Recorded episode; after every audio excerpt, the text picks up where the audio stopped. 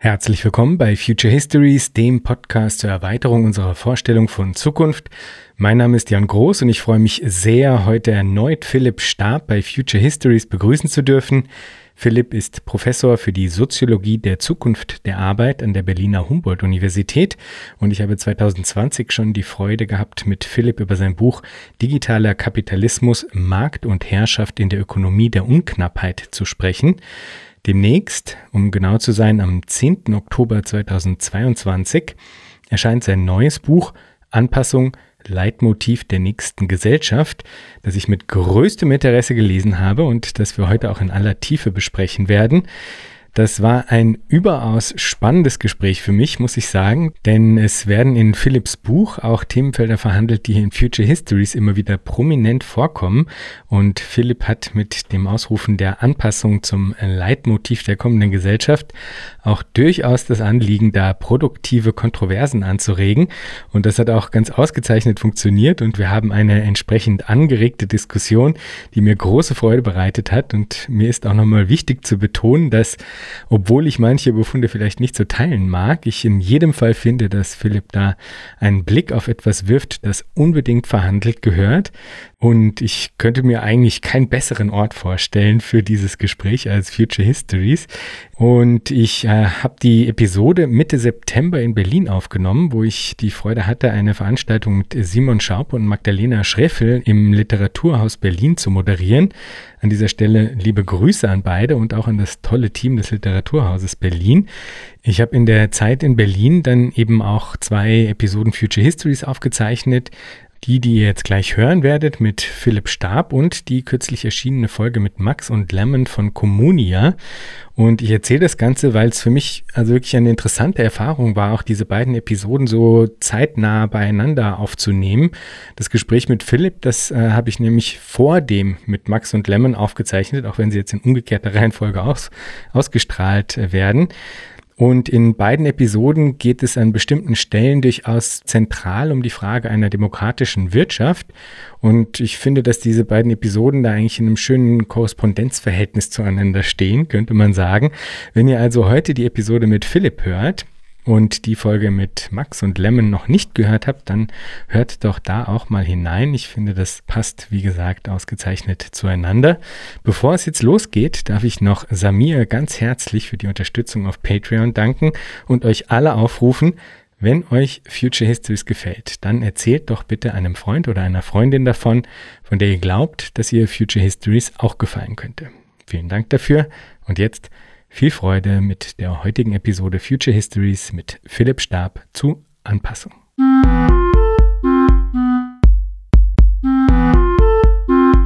Herzlich willkommen, Philipp. Hallo Jan. Philipp, fangen wir mit einem ganz klassischen High-Level-Überblick an. Du erklärst Anpassung zum Leitmotiv der kommenden Gesellschaft. Was haben wir uns darunter vorzustellen?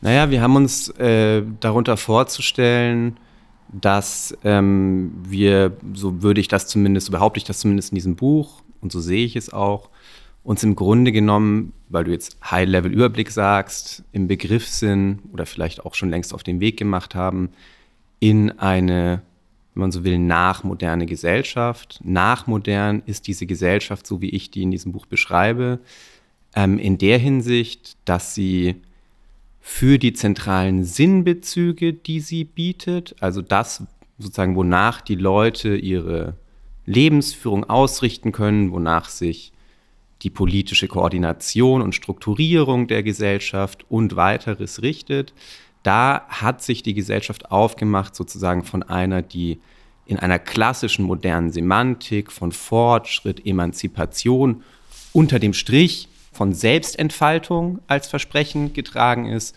zu einer Gesellschaft, die sich zunehmend auf vielen verschiedenen Ebenen, über die wir vielleicht im Anschluss gleich sprechen können, eher aus Problemen, aus einer Wahrnehmung von Selbsterhaltungsproblemen her bestimmt. Und Selbsterhaltungsprobleme wiederum, das kann man, glaube ich, empirisch ganz gut beobachten. Da braucht man auch sozusagen an jedem beliebigen Tag der letzten zwei Jahre ähm, nur die Zeitung aufschlagen oder seine News-App öffnen. Ähm, Selbsterhaltungsprobleme, ob Pandemie, Krieg oder Klima, rufen ganz offensichtlich sozusagen dieses Motiv der Anpassung auf. ähm, das erstmal dafür sozusagen verspricht, diese Selbsterhaltungsprobleme mindestens mal temporär bearbeitbar zu machen und in den Griff zu kriegen.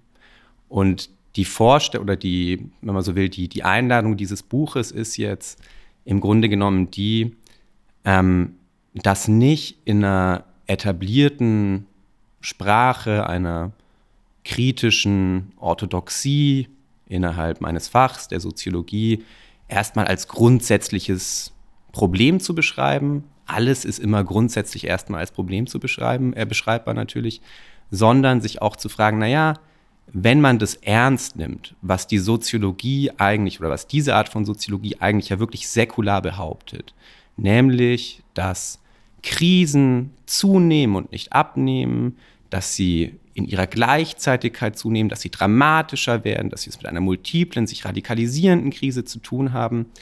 Ähm, wenn das stimmt, dann müssen wir doch in irgendeiner Art und Weise sozusagen auch anfangen, Anpassung als eine Strategie zu verstehen, die notwendig ist und die möglicherweise sogar unter den gegebenen Bedingungen eigene Versprechen beinhaltet, ähm, die mal mindestens sozusagen für die Menschen unter diesen Bedingungen so viel Bedeutung haben, ähm, dass wir das soziologisch nicht ignorieren können. Was davon impliziert ist, also was die nächste Gesellschaft, wenn sie eine adaptive Gesellschaft ist, for good or for bad, ne? Das kann ja, das ist damit ja nicht gesagt, dass das gut ist oder schlecht ist, ne? Ähm, was das für eine Gesellschaft ist, darüber kann man sich heute, glaube ich, äh, oder muss man sich heute, glaube ich, anfangen, Gedanken zu machen. Tatsächlich auch um den Spielraum für eine ja, gute Politik der nächsten Gesellschaft irgendwie abwägen zu können und nicht zuletzt, um sozusagen irgendwie auch dem Realitätsprinzip Geltung zu verschaffen. Also wir tun so, ne, in, in der gesellschaftsbeobachtenden Soziologie wird vielfach so getan, ähm, als gäbe es sowas wie den Klimawandel nicht, als hätten wir, würden wir nicht längst in einer Welt leben, in der die Wahrnehmung einer wirklich großen Zahl der Leute, wahrscheinlich der Mehrheit der Leute, ähm, zumindest stark davon geprägt ist, dass sie erwarten, dass die Zukunft eine Bedrohung ist und dass wir das nicht einfach denunzieren können. Wir können nicht sagen, nee, die sollen jetzt sozusagen auf Emanzipation und Fortschritt wieder hoffen, weil das ist das, was die Leute doch früher froh gemacht hat. Wir müssen irgendwie ernst nehmen, wenn wir, wenn man den Klimawandel als Problem ernst nimmt und nicht sagen will, verdrängt das schön weiter, sondern eine Soziologie, die das sozusagen ernst nimmt in der Bedeutung für die Sinnbezüge, die das ähm, der Gesellschaft anbietet, dann müssen wir uns auch mit der Frage befassen, wie eigentlich gelingende Anpassung aussehen kann. Und in irgendeiner Hinsicht ist das natürlich irgendwie ein rotes Tuch für die kritische Soziologie, für die Anpassung ja immer, immer so will, der Gegenbegriff der Freiheit war. Ich glaube aber, dieses alte Spiel, das geht jetzt schon nicht mehr auf und es wird in Zukunft immer weniger aufgehen. Ja, da war jetzt schon äh, unglaublich viel drin. Anpassung als Bewegung, als Haltung, als äh, Paradigma, wenn man so will, gehört thematisiert. Also da bin ich total an Bord. Ich glaube, ähm, es lohnt sich aber noch mal ein bisschen genauer hineinzugucken, ähm, inwiefern du so selbstverständlich Selbsterhaltung und Selbstentfaltung in einen Widerspruch zueinander setzt. Weil, also da würde ich äh, tendenziell widersprechen und da kommen wir später dann ganz auch sicher, äh, also ganz sicher auch noch ein bisschen genauer zu. Aber vielleicht kannst du erstmal entfalten, inwiefern du glaubst und warum du glaubst, dass Selbstentfaltung in einem Widerspruch steht zu dieser Aufgabe der Selbsterhaltung. Also vielleicht erstmal ähm, vorneweg geschickt, dass sozusagen ich was das, was das methodische Paradigma angeht, das da dahinter steckt. Ich mache das ganz kurz, das interessiert ja vielleicht die meisten nicht, aber sozusagen, man darf diese, ähm, man darf das, was ich mache und nicht damit verwechseln, dass ich irgendwie eine ideale, wünschbare oder auch eine Horror, ein Horrorszenario von einer Gesellschaft versuche zu malen, so wie ich mir die vorstelle. Was ich versuche, ist die Motive aus der Empirie, aus einer Welt zu schöpfen, wie die sich selbst beschreibt, die Gesellschaft, in der wir leben und ähm, wie die das versteht. Und auch diese Umschalt Umstellung von Selbstentfaltung aus Selbster auf Selbsterhaltung ist eine, die man, glaube ich, gerade den, wenn man so will, kritischen Standardsoziologien entnehmen kann, ähm, die, die gleichzeitig sozusagen dieses Programm der Emanzipation in so einem klassischen und des Fortschritts, in so einem klassischen, modernen, auch liberalen Sinne ähm, predigen. Man kann das machen, indem man zum Beispiel erstmal auf soziologische Krisendiagnosen schaut. Und was man dann sieht, sind Destabilisierungs-, also im Grunde genommen Selbsterhaltungsprobleme des Selbst, Selbsterhaltungsprobleme ähm, der Lebensführung über Probleme sozialer Ungleichheit und dann nicht so sehr verbreitet in der Soziologie, aber sicherlich zu Recht jetzt auch im Kommen, planetare Selbsterhaltungsprobleme im Kontext des Klimawandels. Ich glaube sozusagen bei denen, wenn man das von oben nach unten oder von Makro zum, zum Subjekt hin durchdekliniert, dann ist es erstmal so, dass man wahrscheinlich sozusagen diese ähm, klimabezogenen Selbsterhaltungsprobleme in ihrer Beziehung zum Selbstentfaltungsprogramm der Moderne nicht so klein-klein ausbuchstabieren muss. Wir wissen alle irgendwie, ähm, dass der Klimawandel ein Überlebensrisiko für die Menschheit ist ähm, und dass er gleichzeitig sozusagen dem Selbstentfaltungsprogramm einer kapitalistischen Moderne, wie die sich nun mal entwickelt hat und wie wir sie nun mal haben, also ähm, mit sozusagen Wachstumsorientierung, ähm, individuelle Entfaltung, die vor allem über Konsum stattfindet und daher auch immer mehr Konsum erfordert, einer Generalisierung dieser Art von Lebensweise nach Möglichkeit über den Globus hinweg, weil Landnahme zur Reproduktion des Kapitalismus notwendig ist und so weiter und so fort. Ja. In dieser Hinsicht ist das bestehende Selbstentfaltungsprogramm planetar ein Problem für die Selbsterhaltung der Art und, by the way, ja nicht nur unsere Art geworden, sondern der Biosphäre ähm, per se eine Stufe niedriger und wenn man so will, erstmal ein bisschen no, noch soziologischer, ja, haben wir säkulare Krisendiagnosen innerhalb der Soziologie, spätestens mal in den, also mindestens mal so in den letzten 20 Jahren, die hinauslaufen auf die Wahrnehmung einer Radikalisierung sozialer Ungleichheit, die ein bestehendes Regime von Lebenschancen, das sozusagen den Kapitalismus in dieser Phase ähm, sozusagen seiner partiellen Demokratisierung in der europäischen Nachkriegszeit zeitweise stabilisiert hat. Kennen das alle, das ist irgendwie vorbei seit den 1970er Jahren.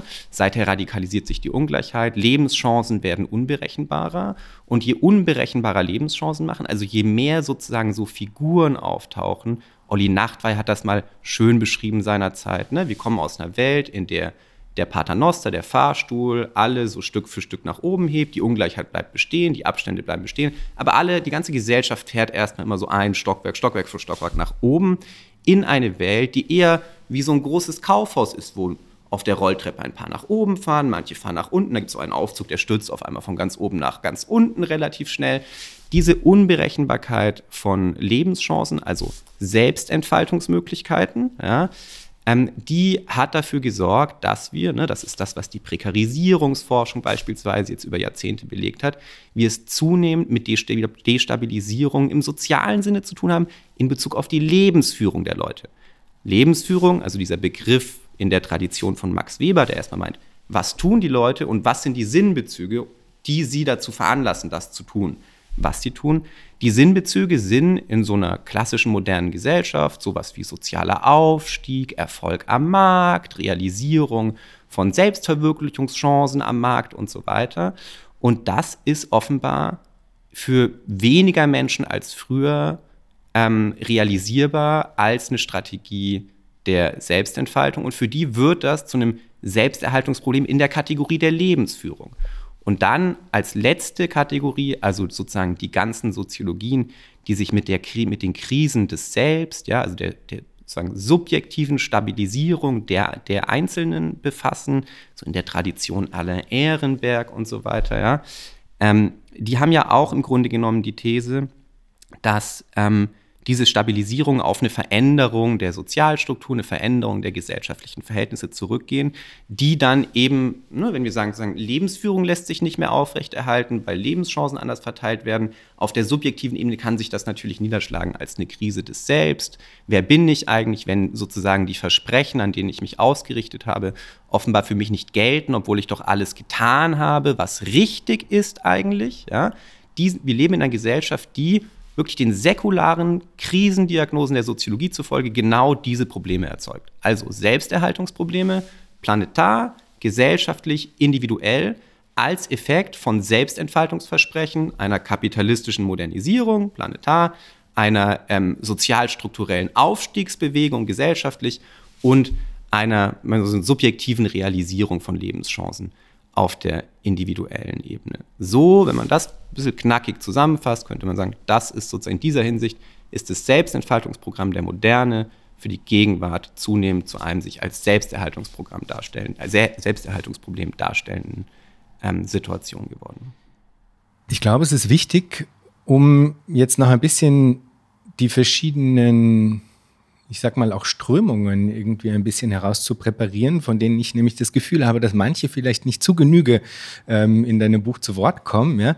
Also um diese verschiedenen Strömungen äh, herauszupräparieren, wäre es, glaube ich, jetzt nochmal wichtig, in Bezug auf die Frage der Selbstentfaltung, äh, einen Schritt weiter zu gehen und zu gucken, beziehungsweise wäre meine Frage an dich, ähm, inwiefern diese Lesart der Selbstentfaltung, wie du sie jetzt gerade auch entworfen hast, nicht eigentlich äh, ein bisschen zu eng gegriffen ist. Also dass das im Grunde eigentlich schon eine Lesart von Selbstentfaltung ist, die so nur auf dem Boden der Moderne eigentlich stattfinden kann. Dass sie also innerhalb dieses Paradigmas äh, sozusagen ähm, sich vollzieht und dass eigentlich die Formen der Selbstentfaltung, die ich zum Beispiel äh, befürworten würde und von denen ich auch ganz dringend das Gefühl hätte, dass die eben nicht sagen, über Bord geworfen werden sollten, dass diese Formen der Selbstentfaltung eigentlich einem ganz anderen äh, Selbstverständnis folgen, nämlich Formen der. Vielleicht einem Adaptiven. Vielleicht einem Adaptiven, genau, ja, absolut. Ich bin total, ich bin, sage, ich bin pro adaptiv, ja, in einer bestimmten Lesart. Aber das heißt auch, dass ähm, ich im, beim Lesen deines Buches immer mal wieder angestoßen bin, wenn du eben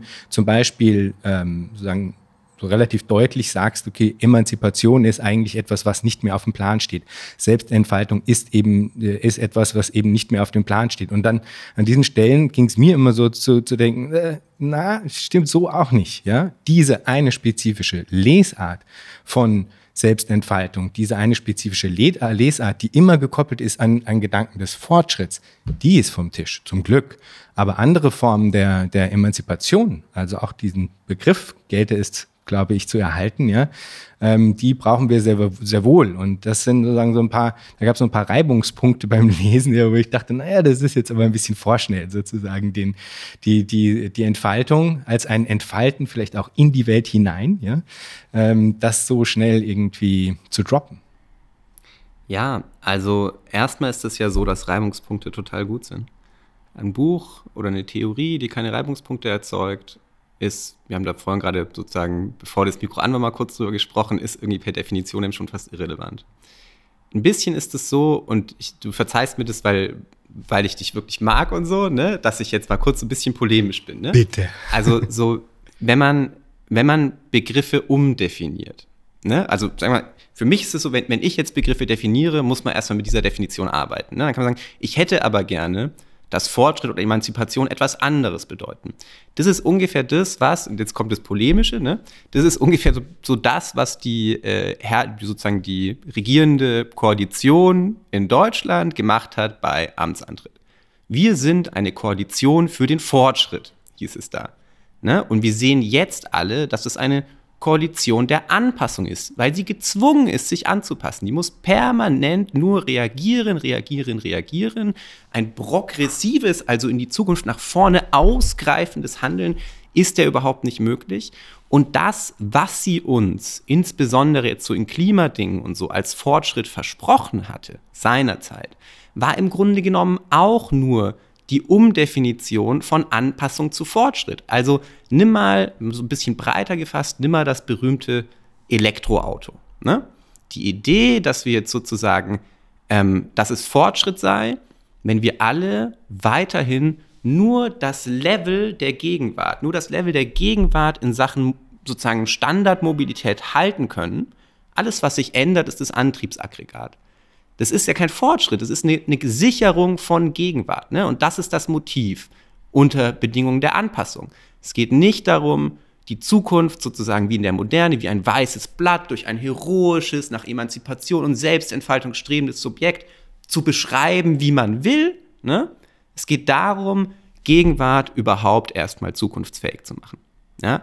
Diese Motive, die tauchen vom Elektroauto über ne, die Pandemie, den Ukraine-Krieg und das Klima sozusagen überall auf. warum wähle ich jetzt eine Sprache, die in der Art und Weise aneckt, wie du das jetzt gerade in deiner, in deiner Frage ähm, beschrieben hast? Zum erst, zuerst mal, weil sie genau diese Irritationen erzeugt und damit auch Klarheit schafft. Man muss sich fragen, okay, ähm, was, was bedeutet es jetzt, wenn das, was Philipp Stab als Selbstentfaltungsparadigma beschreibt, ähm, das auch so, also was bedeutet das, was meint er damit? Und deswegen habe ich das vorhin gesagt, dass ich, ähm, dass ich zunächst mal sagen wollte, was sozusagen das methodologische Programm ist. Ne? Also du kannst jetzt sagen, ich finde, dass Emanzipation etwas anderes meinen sollte, als das, was du als Emanzipation beschreibst. Oder ich finde, es gibt da, ne, das ist so ein klassisches linkes Motiv, ich finde, es gibt da einen Biobauernhof, auf dem leben Menschen, und zwar fünf, und die finden, dass Emanzipation für sie etwas anderes ist als für die Mehrheit der Gesellschaft. Dazu ist meine simple, meine simple Haltung dazu ist, ich bin auch für diese Menschen. Ich finde auch, wir sollten uns die angucken und so, ja. Aber es macht doch keinen Sinn, einen Begriff, der auf die Beschreibung der Gesellschaft als Ganzes ausgerichtet ist, aus fünf Personen zu schöpfen, wenn offensichtlich du nur hier aus dem Fenster gucken musst und du siehst, was das dominante, ja, also soziologisch relevante, aus einer beobachtenden Perspektive aus relevante Versprechen ähm, dieser Gesellschaft ist, was die Leute unter Emanzipation verstehen, ne? was die Gesellschaft ihnen anbietet, um sich als emanzipierte Subjekte zu fühlen. Da können wir ja nicht, sozusagen in meinem methodologischen Paradigma, können wir das nicht nicht ernst nehmen. Ingolfur Blüdorn zum Beispiel hat dafür diesen schönen Begriff der Emanzipation zweiter Ordnung geprägt. Das ist äh, in, in, dieser Theorie der simulativen Demokratie, die wirklich ein total gutes Buch ist. Kann man, muss man wirklich, also sagen, muss man wirklich sagen. Ähm, verkauft er unter anderem ähm, die Idee, dass sich der Inhalt dessen, was man, was die Leute, also was in der Gesellschaft der dominante Emanzipationsbegriff ist, verändert hat. Und ich mache das mal einfach und ein bisschen platt. Ähm, was die Gesellschaft den Leuten anbietet und was sich auch niederschlägt im Wahlverhalten der Leute, in ihren politischen Orientierung und so weiter, als Emanzipationsverständnis ist halt Selbstentfaltung durch Konsum, Sicherung der Lebensweise auf Kosten äh, von einer Externalisierungsdynamik, wie das vielleicht Stefan Lesse nicht nennen würde, ähm, in der sozusagen die Kinderarbeit im Kongo unsere Handys in irgendeiner Art und Weise bezahlt und so weiter und so fort. Ja. Und ich denke, das ist einfach für eine Soziologie, die nicht nur träumen will, sondern die vor allem erstmal beobachten will und auf der Basis ähm, dieser Beobachtung fragen will, also auf Basis von so einem Realitätsprinzip, ja, fragen will, was ist eigentlich Sache und auf dieser Basis, was ist dann eigentlich möglich? Ist es in gewisser Weise unhintergehbar, das erstmal hinzunehmen, dass man sich die Mehrheit anguckt und nicht diese fünf Menschen. Und es bringt auch nichts, und das ist, glaube ich, das, was was ich finde, was für mich den Begriff der Anpassung auch als eine Beobachtungskategorie so interessant macht. Es ist eben, glaube ich, so, da sehe ich das auch ein bisschen anders als Ingo vor Blüdorn. Ja? Ich glaube, es, ähm, es kann nicht darum gehen, die Leute ähm, sozusagen, das führt nicht weiter, die Leute zu denunzieren dafür, dass sie was anderes unter Emanzipation verstehen als die kritische Soziologie. Was man machen muss, ist man, man, oder was man machen kann unter, oder was man sieht, wenn man unter sozusagen mit so einem Leitbegriff wie Anpassung Gesellschaft beobachtet, ist, dass wir vielerorts Sinnbezüge, glaube ich, ausgebildet haben in Gesellschaften unserer Art, die sich längst verabschiedet haben, so, oder im Begriff sind, sich so ein Stück zu verabschieden, auch von diesem sozusagen negativen Begriff der Emanzipation zweiter Ordnung. Und an die Stelle dieser Logik tritt eben zunehmend sowas wie Anpassung. Man muss das noch ziemlich sozusagen hermeneutisch hervorkramen, um das jenseits von dem Biobauernhof gut beschreibbar zu machen. Ne? Also, ähm, und es ist auch nicht immer schön. Also, warum gibt es während der Pandemie diesen Run auf Ferienimmobilien in Deutschland? Warum kann sich, wenn wir jetzt, wir sitzen gerade in Berlin, warum kann sich in der Uckermark, das ist so eine Region in Brandenburg, wo Berliner gerne Ferienhäuser schon immer hatten, jetzt verstärkt gerne Ferienhäuser hat, haben und die Uckermarker selbst sich eigentlich mittlerweile selten nur noch Häuser da leisten können ne, oder Wohnungen. Warum wollen Berliner während der Pandemie alle da sein. Ne? So, die in der Zeitung liest und ja, weil die wollen raus aus der Stadt, das ist so eng, weil die können nicht mehr raus und so. Naja, das hat natürlich auch was damit zu tun, dass in derselben Zeit ähm, in Griechenland, in Australien äh, die, die Wälder brennen, ja, dass die sehen, hm, was mache ich denn im Sommer der nächsten Gesellschaft? Nach Griechenland fahre ich bestimmt nicht. Das ist verkohlt und 50 Grad heiß. Ja? Also sichern die sich heute ihre Ferienhäuser in der Uckermark, wo sie glauben, dass der Sommer einigermaßen erträglich ist. Ja, so eine Art von, wenn man so da drauf guckt, sieht man auf einmal, glaube ich, dass es, dass sozusagen Praktiken, die auch nicht, nicht mal mehr sozusagen glauben, dass man sich durch irgendwelche scharfen Tätowierungen, Piercings und was weiß ich, singularisiert, individualisiert, wo nicht mal mehr das so das zentrale Versprechen ist, sondern die Leute sind eins weiter und denken sich, nein, wir müssen jetzt gucken, wie sichern wir eigentlich unsere Selbsterhaltung, oft auch sozusagen in einem nicht unbedingt positiven Sinne unsere Lebensweise und so, ne? Ähm, aber das heißt ja nichts anderes, als dass dieses Motiv der Anpassung längst sozusagen als sinnstiftende Kategorie da ist. Und wenn das der Fall ist, müssen wir irgendeinen Weg finden, das auch sozusagen in eine Richtung zu drehen, in der wir damit nicht nur leben können, sondern auch damit leben wollen. Ja. Ja, absolut. Also da, da das teile ich ja alles äh, sowieso sehr, muss ich sagen, mit diesem Fokus auf die Anpassung an sich. Ich glaube halt, dass dadurch, dass du äh, eben wie du das jetzt am Anfang äh, deiner Antwort auch wieder skizziert hast, dadurch, dass du ähm, diesen Fokus jetzt nochmal zurück zu der Frage der Selbstentfaltung und Emanzipation und was das denn heißen kann und so, dadurch, dass du sagst, okay, aber empirisch betrachtet ist ja die Mehrheit der Menschen sieht ja unter Emanzipation eigentlich Freiheit zum Konsum sozusagen und deswegen, deswegen muss ich mich danach richten. Ich würde sagen, durch diese, also das, äh, da würde ich auch gar nicht jetzt dagegen argumentieren, dass das wichtig ist, sich das anzugucken und dass demgegenüber sozusagen eine sagen wir mal, verschwindend geringe äh, Menge an Menschen das vielleicht anders deutet. Das ist ja faktisch zutreffend, da argumentiere ich ja gar nicht gegen. Mein Punkt ist, zu sagen, dass indem du aber die, die sozusagen das in einer anderen Lesart sich aneignen, die Frage der Selbstentfaltung, die Frage der Emanzipation und da was ganz anderes drunter verstehen, ja, indem du das eigentlich nicht zu Genüge ähm, in die Konstruktion mit hineinnimmst, ja, bist du eigentlich am Ende gezwungen, zu dieser Konklusion zu kommen, zu der du dann auch kommst, nämlich der äh, einer, einer ähm, äh, sagen, protektiven Technokratie, die angeblich darauf äh, äh, als, als Wunschkonstruktion und Sinnkonstruktion darauf aus sei, eigentlich eine Entpolitisierung dieser Selbsterhaltungsfragen äh, voranzutreiben. Was ich in Bezug auf äh, zum Beispiel das, was du als ähm, ich glaube, Avantgarden der Anpassung oder sowas bezeichnet hast, absolut nicht unterschreiben würde. Ja? Also das ist eigentlich im Gegenteil, ja, würde ich sagen. Ja? Also es, das Gegenteil ist der Fall. Und meine Vermutung wäre, also beim Lesen des Buches sozusagen, äh, ist, dass dadurch, dass du am Anfang in erster Instanz eben dich auf diese dominante Lesart der Emanzipation so sehr fokussierst und das andere nicht laut genug ähm, hörst oder ähm, ich glaube schon, dass du es hörst. Du kennst es ja auch, man, ich weiß es und man sieht auch, dass du es kennst.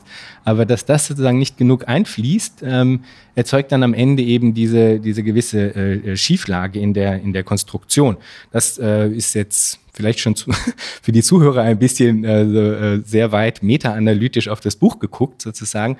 Aber das ging mir sehr stark so und eben, das ist sozusagen ein ähm, Effekt, diese Reibungseffekte, von denen wir vorhin schon gesprochen hatten. Ich versuche mal so ein bisschen durchzugehen, vielleicht auch die Zuhörerinnen und Zuhörer ähm, nochmal in sozusagen zurückzuholen, weil du jetzt, glaube ich, wirklich viel, viel auf einmal ähm, ja, reingepackt genau. Nehmen wir sie ein bisschen an der Hand und gehen Schritt für Schritt. Genau, also sozusagen erstmal ist es so, ähm, dass man, wenn ich jetzt sage, ein kulturelles Primat der Selbsterhaltung entsteht. Das beobachte ich. Also kulturelles Primat, sagen, das, was im Kern die Leute beschäftigt und im Begriff ist, ihre Lebensführung zu strukturieren, ist nicht mehr so sehr dieses Versprechen der Selbstentfaltung. Es kommt was dazu, was das perspektivisch schon allein auf der Grund der Radikalisierung von Anpassungskrisen, die wir erwarten, als Standardsoziologie erwarten, ja, einfach zunehmen wird gegenüber diesem Selbstentfaltungsmotiv, wie wir es kennen. Dann heißt das ja nicht, dass Selbstentfaltung verschwindet. Das ist so das Erste, was wichtig ist. Also in, der, in einer guten wie in einer schlechten adaptiven Gesellschaft können die Leute sich immer noch die Namen ihrer Kinder auf die Haut tätowieren lassen, sich piercen lassen, wo sie wollen, sexuelle Freiheiten genießen, was auch immer sozusagen wir als Liberalisierungsgewinne von einer Gesellschaft unserer Art verstehen, ähm, in, oder vieles davon zumindest, ist dann, ist davon vollkommen unberührt. Ne? Also so, Selbstentfaltung verschwindet natürlich nicht. Und auch was die Leute sein wollen, dass die schön aussehen wollen und sich als Individuen fühlen wollen und so, das verschwindet dadurch natürlich nicht. Der Punkt ist, ich biete an, etwas zu sehen, was darüber hinausgeht und von dem ich glaube, das nicht zu sehen, das nicht zu sagen, in einer Gesellschaftsbeobachtung, das ist wie sich künstlich blind zu machen. Es ist überall. Ja, ich glaube, da, da wiederum stimmst du mir jetzt auch zu. Ne? Mhm. Diese, diese Obsession mit Selbsterhaltungsproblemen, die sind überall und das heißt, wir müssen die irgendwie einer eigenen ähm, soziologischen Beobachtung zuführen. Ähm, Emanzipation, also ich, ich bin auch so, weißt du, ich, ähm, ich bin gar nicht daran interessiert, irgendwelche ähm, Konflikte darüber zu führen, ob Emanzipation in der nächsten adaptiven Gesellschaft jetzt etwas anderes meint. Aber das stimmt gar nicht. Ich bin schon interessiert daran, das zu führen. Du merkst vielleicht auch, ähm, das jetzt vielleicht auch mal sozusagen für die, die das Buch noch nicht gelesen haben, ähm, du merkst ja auch, so richtig wende ich mich ja eher gegen den Begriff des Fortschritts. Den Begriff der Emanzipation, den führe ich so mit, sozusagen, als ein, als ein Anhängsel vom Fortschrittsbegriff und definiere ihn mit Ingolf Blühdorn in dieser Art, wie ich es gerade beschrieben habe, als Emanzipation zweiter Ordnung. Ich interessiere mich aber dafür, welche Art von Freiheit unter den Bedingungen der Anpassung möglich ist. So.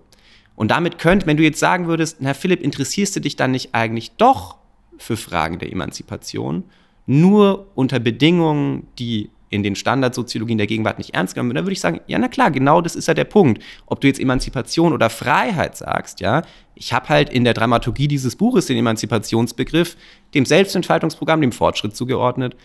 Da, da, bin ich relativ leidenschaftslos. Am Ende des Tages sind es nur Begriffe. Ja? Die, mit, die versuchen nur was zu beschreiben. Und wenn man sich dann versteht, ähm, dann, dann ist es gut. Was ich jetzt nicht glaube, ähm, oder was ich schon glaube, ist, dass man in den Fällen, also ich versuche das mal kurz zusammenzufassen, wie ich dich wieder, äh, wieder wahrgenommen habe. Du hast jetzt gesagt, ähm, die Fälle, die ich nutze, um zu zeigen, was für Sinnbezüge sich entwickeln unter den Bedingungen real existierenden Anpassungsdrucks. Die deuten für dich eher, die würdest du eher als emanzipatorische Fälle deuten. So. Diese Fälle sind, wenn ich dich richtig, also wenn ich jetzt, ich denke mal, die hast du gemeint. Ähm, ich habe zwei sozusagen empirische auch oder stärker empirische Sachen ähm, in diesem Buch drin. Ähm, da ist immer die Argumentation, es gibt sowas wie Avantgarden der Anpassung. Also natürlich leben wir in einer Gesellschaft, die Anpassungsdruck erstmal immer noch nach wie vor so gut sie kann verdrängt. Ja, wir alle nehmen nicht ständig wahr, dass wenige hundert Kilometer in diese Richtung ein Krieg stattfindet, der unsere Lebensweise verändert. Ja? Wir alle denken nicht ständig an den Klimawandel. Anpassungsverdrängung dominiert natürlich. Und die Suggestion der adaptiven Gesellschaft, wie ich das nenne, ist, ähm, also wenn die nächste Gesellschaft eine adaptive Gesellschaft ist, der gelingt es zwangsläufig immer schlechter, diese Anpassung zu verdrängen. Ne? Wir kennen das aus dem Sommer. Ja? Im Sommer, wenn es über 35 Grad hat und das über Wochen und das in Mitteleuropa, dann fällt uns das nicht mehr so leicht. Es gelingt uns praktisch gar nicht mehr, das zu verdrängen, dass diese Art von Krise existiert. Sobald es wieder kälter wird, gelingt uns das wieder besser. Aber die Situationen, in denen uns das immer schlechter gelingen wird, die werden zunehmen. Und ähm, das führt dazu, ähm, also das ist sozusagen immer so wie die Lebenssituation der nächsten Gesellschaft. Ne? Das ist das, das Gedankenspiel, auf das man sich einlassen soll. Und dann ist die Frage, so, wo könnte man heute schon eine Gesellschaft beobachten, für die das zutrifft? Die Anpassungsdruck nicht verdrängen kann, sondern die sich damit aktiv auseinandersetzen muss. Und dann sage ich, naja, wir könnten das mal auf zwei Arten versuchen. Wir könnten diese Kosellecksche Semantik von Erwartung und Erfahrung nutzen. Es gibt auf jeden Fall sozusagen die wahrscheinlich ähm, mobilisierungsstärksten sozialen Bewegungen der vergangenen Jahre, also insbesondere Fridays for Future. Ähm, das ist eine Bewegung, die, sa die sagt, sagt, die nächste Gesellschaft wird eine des massiven Anpassungsdrucks sein. Ja? Und die Probleme, mit die, die wir versuchen, in den politischen Prozess einzuspeisen, das sind Probleme der Selbsterhaltung. Ihr müsst es verstehen, die Biosphäre stirbt. Ja? Das ist nicht, das ist nicht so, wir wollen besser leben, wir brauchen jetzt irgendwie eine Lebenschance und so weiter. Wir haben auch mal die Programme durchsucht. Ne? Also da ist ja, steht ein empirisches Programm dahinter. Der Begriff des Fortschritts, der taucht da praktisch nicht auf. Ja? Also es ist sozusagen ist so total sekundär. Es ist eine vollkommen andere Semantik. So, und dann gibt es diese, und ich würde eben überhaupt nicht sagen, was ich glaube, was ich meinte, dass du suggeriert hättest jetzt in deiner Frage, ich würde eben überhaupt nicht sagen, ja, das ist doch so eine klassische soziale Bewegung, die vor allem sich sozusagen für die Erweiterung von Selbstentfaltungschancen interessiert. Nein, das ist die nicht. Das ist eine, die relativ laut nach Anpassung und auch nach technisch vermittelter und entpolitisierter Anpassung such, äh, ruft. Listen to science. Hör, hört auf die Wissenschaft. Es ist entpolitisiert diese Probleme. Wir können über Überlebensprobleme doch nicht demokratisch streiten. Wir müssen die sozusagen einfach lösen. Das ist das, was diese Art von, von sozusagen äh, äh Perspektive transportiert. Und der zweite Fall ähm, ist einer, da haben wir, habe ich mit Studierenden, ähm, die haben das wirklich toll gemacht. Äh, jetzt muss ich überlegen, 70 oder 80 ungefähr ähm, Interviews mit systemrelevanten Beschäftigten zu jeweils Hochphasen der Pandemie geführt. Und die Suggestion war, naja, wenn du im, ähm, oder das Argument war, wenn du während der Pandemie im Krankenhaus arbeitest, hast du sowohl Probleme individueller Selbsterhaltung, ne, das ist ja rauf und runter, auch durch die Medien, die Leute stehen vor massiven Überlastungen, das ist alles sagen, furchtbar, Fachkräftemangel und so weiter. Und gleichzeitig bist du ja die Art von Person, die in diesem Infrastrukturbereich der Gesellschaft die Anpassung des Ganzen, die Anpassung der Gesellschaft operationalisierst. Was taucht da auf für, was tauchen da auf für Motive der Sinnstiftung, für Motive ähm, der sozusagen politischen Restrukturierung? Und auch da sehen wir eben, und es ist eben nochmal nicht irgendwie meine Forderung oder so, ne? Wir sehen da einfach in der Empirie, was die Leute sich am allerdringendsten wünschen politisch, ist eine Entpoliti Entpolitisierung von den Selbsterhaltungs- und Anpassungsfragen, mit denen sie konfrontiert sind. Was die sagen ist, wir könnten das ja richtig machen.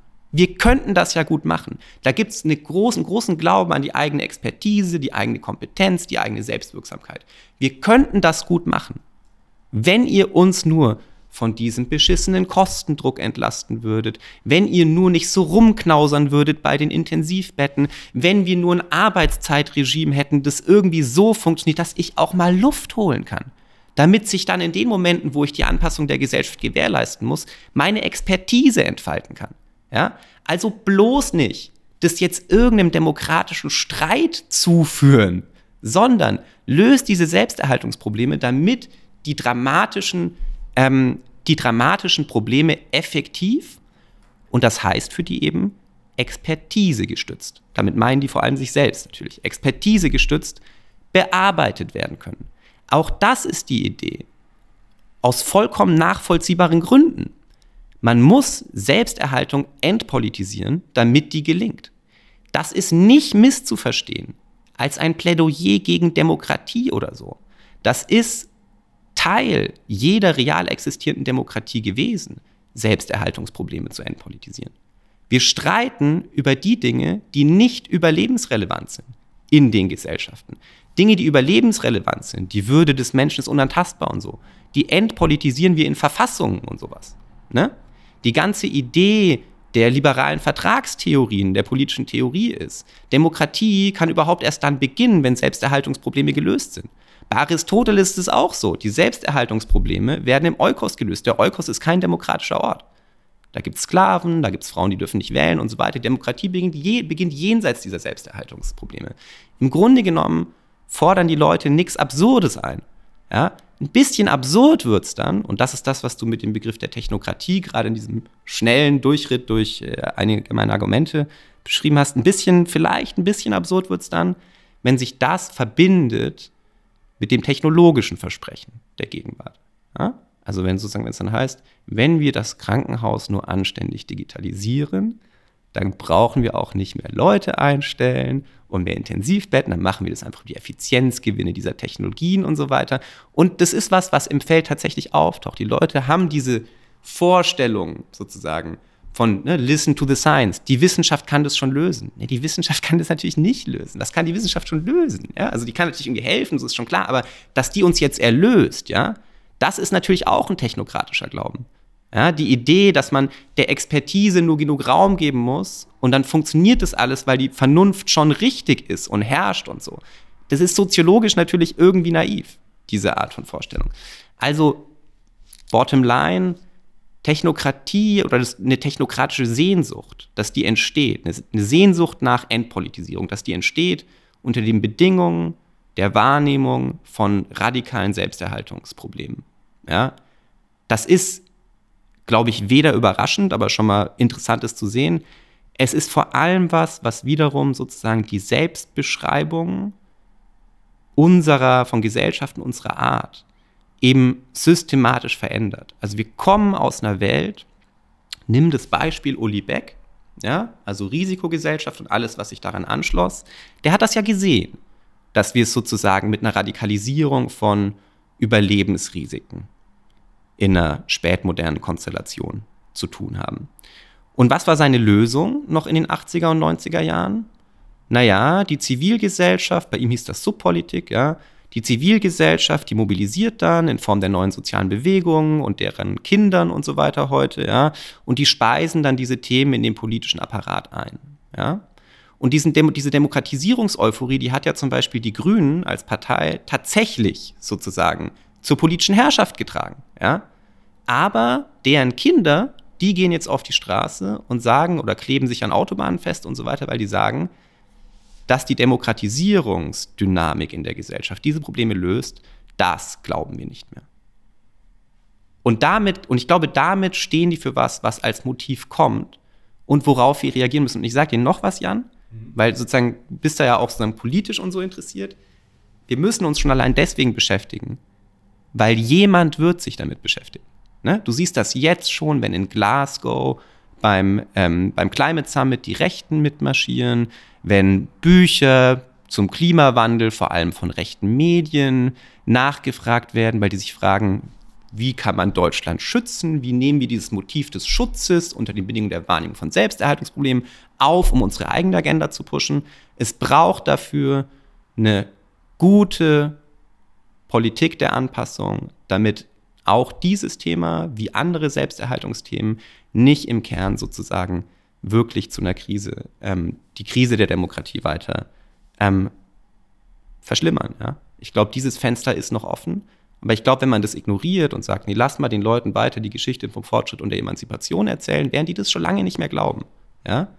Dann landet man früher oder später in einer Welt, in der jemand anders dieses Motiv aufnimmt. Voll, absolut. Also das Ding ist, ich glaube, ähm, bis zum gewissen Grad reden wir vielleicht aneinander vorbei. Also zum einen mal Fortschritt, äh, Fortschritt sofort droppen, bin ich absolut dabei. Ja? Also das, äh, ich bin gar nicht daran interessiert, in irgendeiner Form quasi äh, das ein Fortschrittsparadigma äh, weiterzutreiben. Also da sind wir uns sowieso absolut einig. Ja?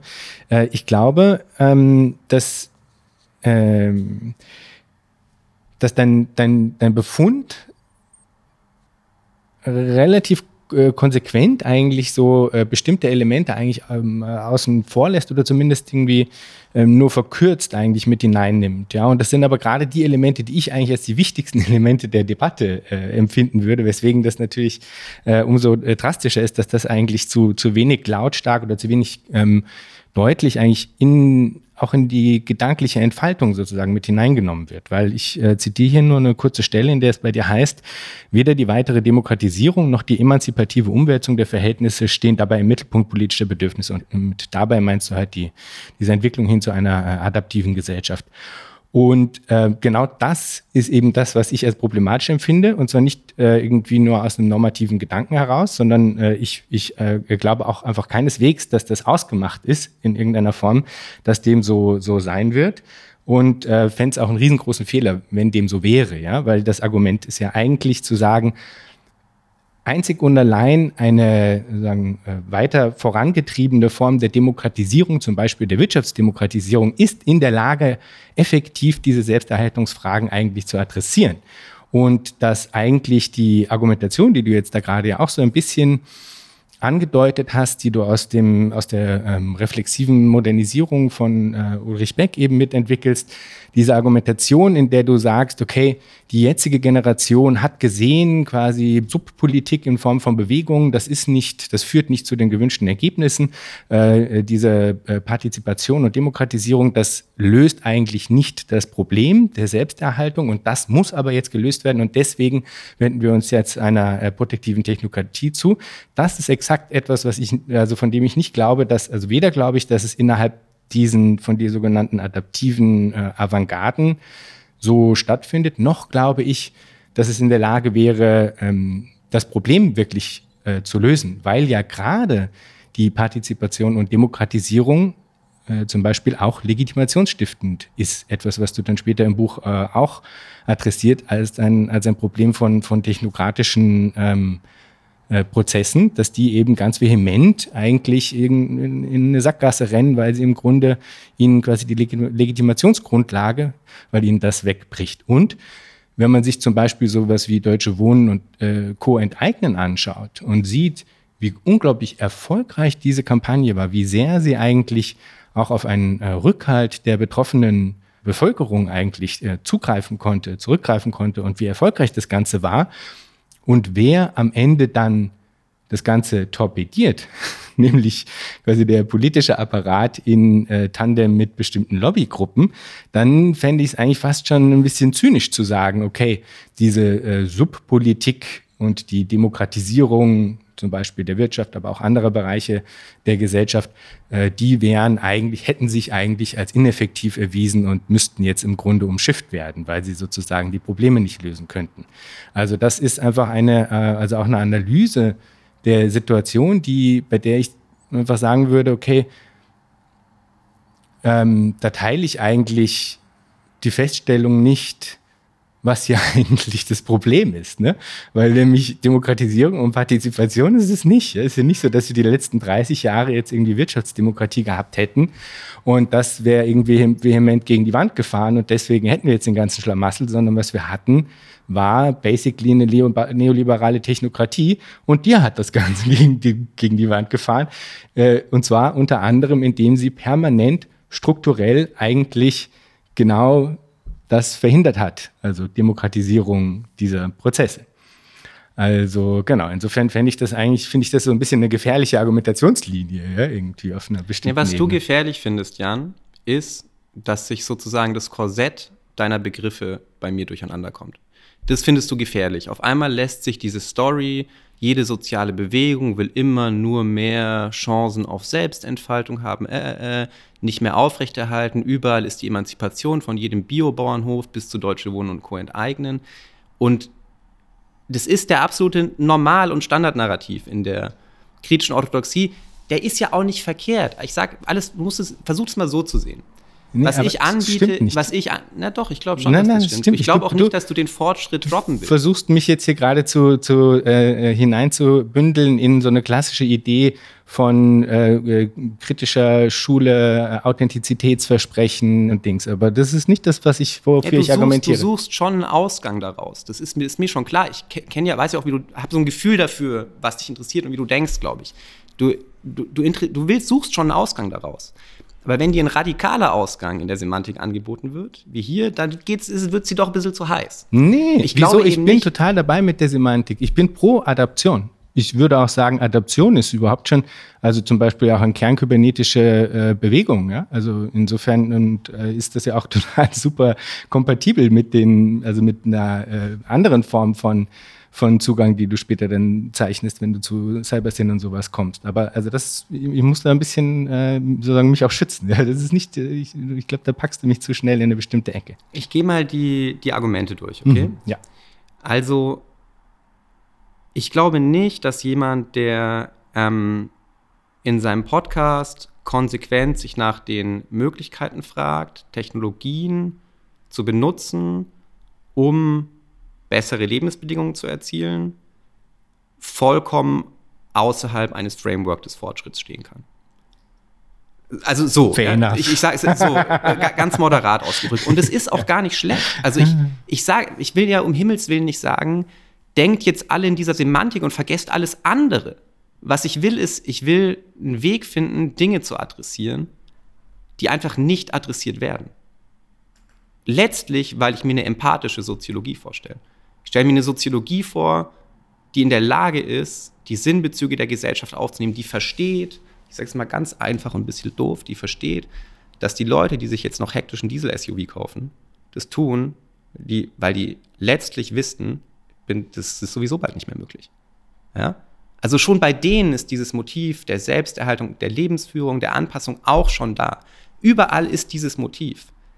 Wie kann man das liegen lassen als ein Motiv für die Transformation der Gesellschaft?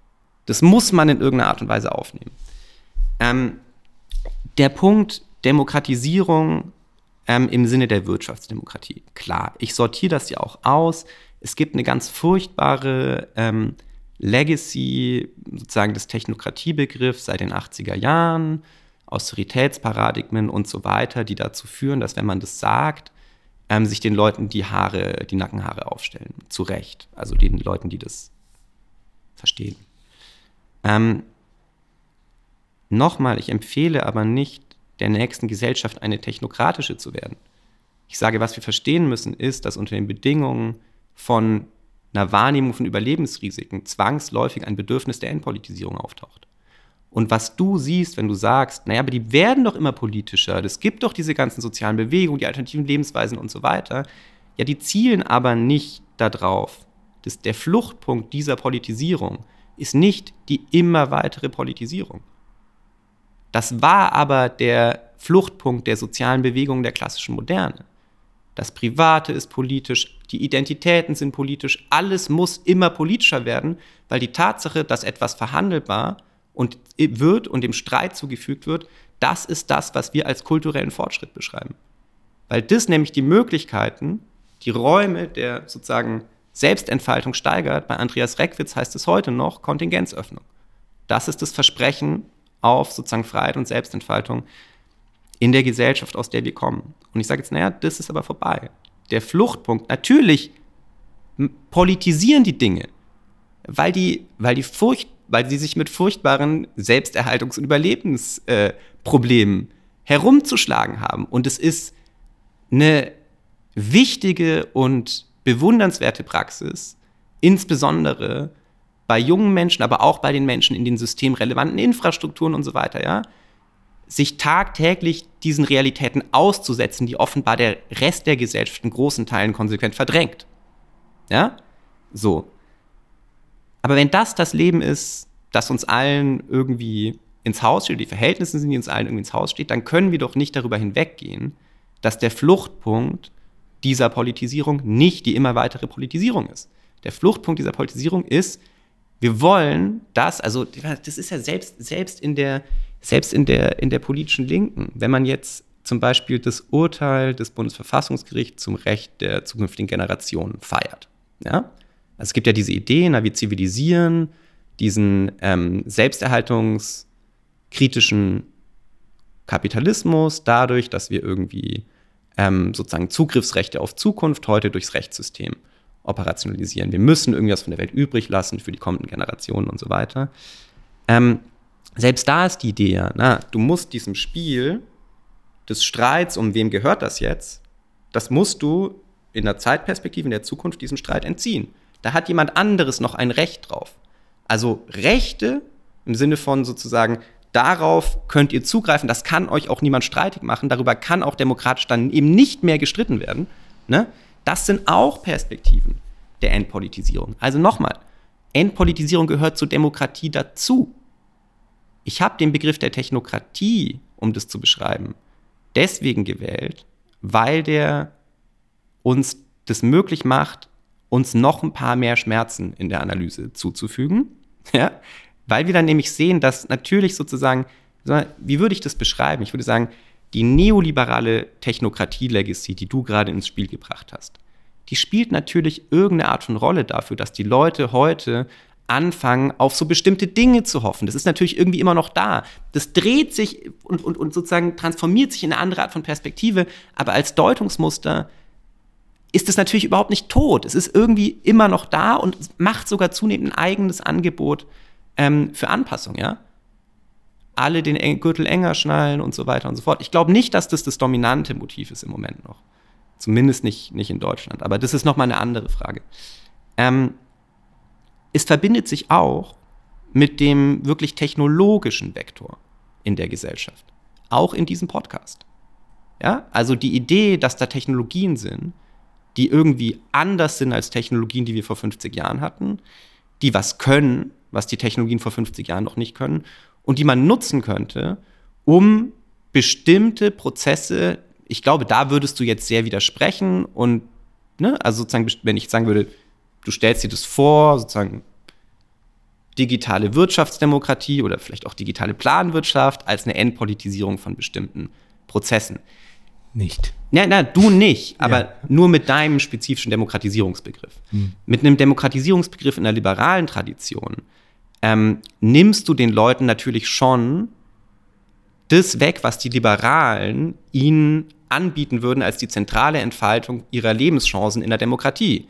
Also eine, eine liberale Demokratie bedeutet für die wiederum Herrschaft der Marktrationalität und es ist der Markt, es ist der Staat gewährt Rechte und der Markt ist dafür da, Lebenschancen zu kreieren.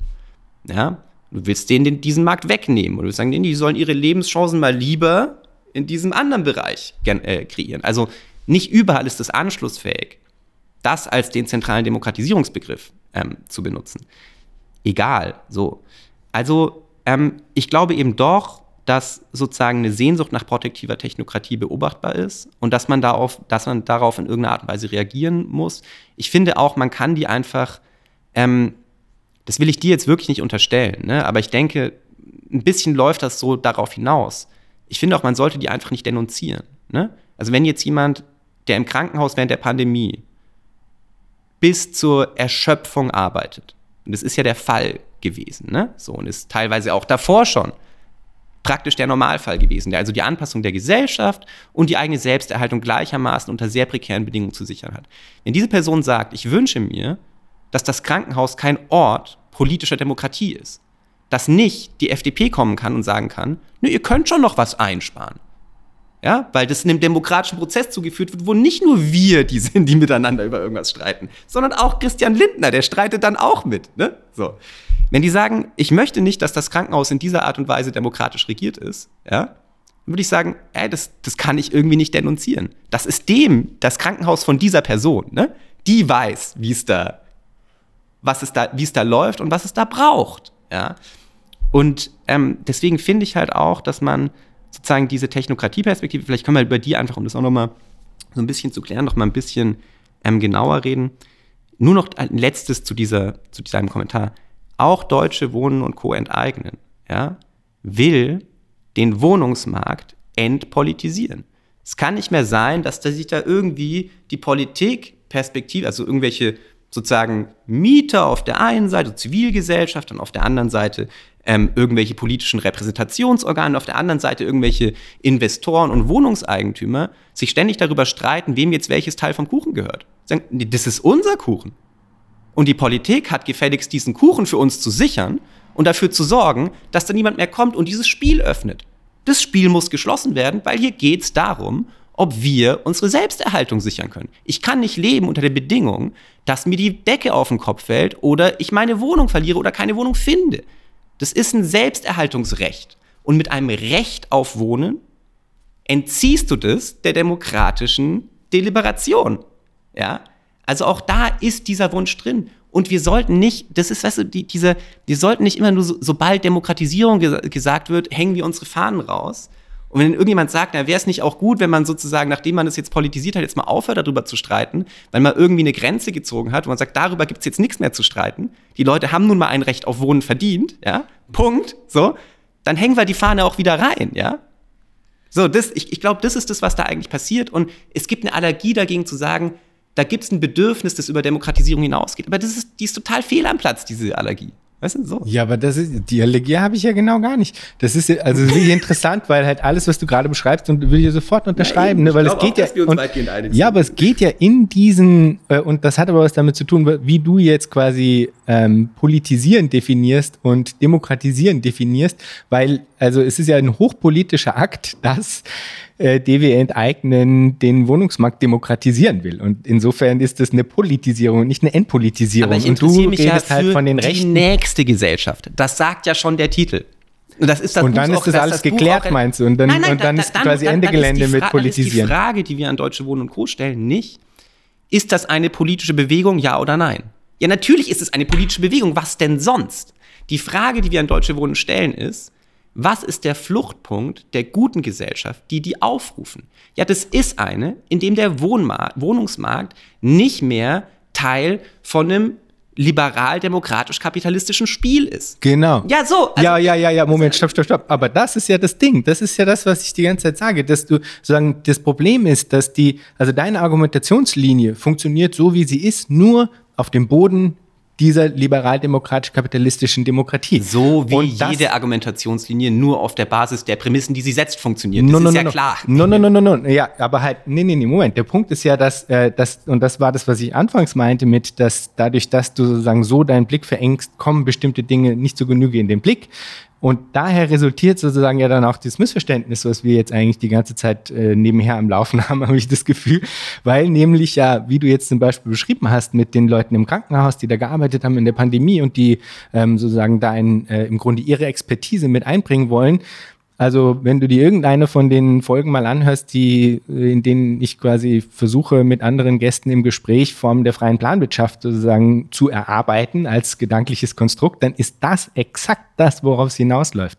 Es geht Klar. exakt darum, sozusagen die, den, den Leuten, die davon betroffen sind, die Möglichkeit zu geben, sozusagen ihre, ihr Wissen, ihre Fähigkeiten und so weiter in diesen Prozess einzuspeisen. Deswegen will man ja Wirtschaftsdemokratie und nicht sozusagen diese extremen äh, hierarchischen, hierarchischen Systeme, wie man sie äh, im Kapitalismus oder in der, äh, äh im, im, Staatssozialismus hatte. Ja? Also das sind ja, insofern äh, liegen die Dinge ja da in, in dieser Hinsicht nicht auseinander, sondern total nah beieinander.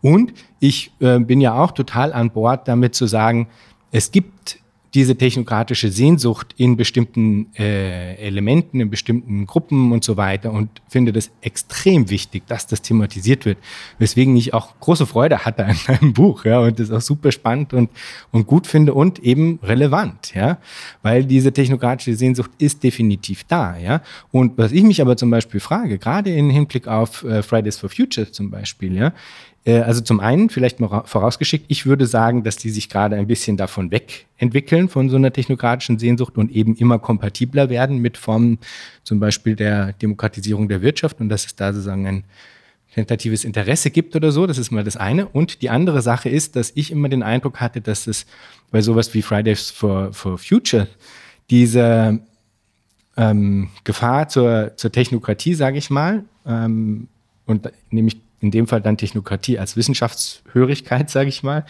äh, dass die eigentlich aus einem bestimmten Zeitverhältnis heraus ähm, entsteht. Also wenn quasi gesagt wird, okay, äh, 1,5 Grad äh, und so und so viel Zeit, dann habe ich, dann spanne ich einen, einen bestimmten Zeithorizont auf, habe ein bestimmtes äh, Zeitverhältnis, das aber auf einer bestimmten Ebene eigentlich dann auch wieder äh, eigentlich Dinge verunmöglicht, muss man sagen. Ja? Weil dann natürlich eine, eine Argumentationslinie, die zum Beispiel ähm, mit äh, quasi einer Notwendigkeit für längere Zeithorizonte irgendwie eigentlich verbunden wäre, dass die dann sozusagen eben aus dem Blick geraten, wenn man so will. Ja? Und dass da eigentlich so eine Art von Tina-Prinzip der Fridays for Future Generation sozusagen aufpoppt, wo halt gesagt wird, okay, there is no alternative und diese Alternative angesichts des Zeitfensters, das wir haben, ähm, kippt dann eben tendenziell mal äh, auch in Richtung Technokratie, sage ich. Ja? Und das ist ja im im, im, im wortwörtlichsten Sinne eigentlich kurzsichtig gedacht, wenn man so will. Ja?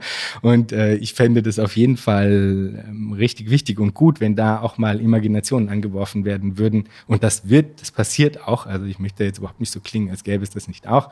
Imaginationen angeworfen werden, die eben äh, über diesen Zeithorizont hinausgehen und dann kommen eben absolut wieder diese Dinge ins Spiel, wo ich sagen würde, Partizipation, Demokratisierung und so weiter sind die Elemente, die eine effektive Bearbeitung der Selbsterhaltungsfragen erst möglich machen.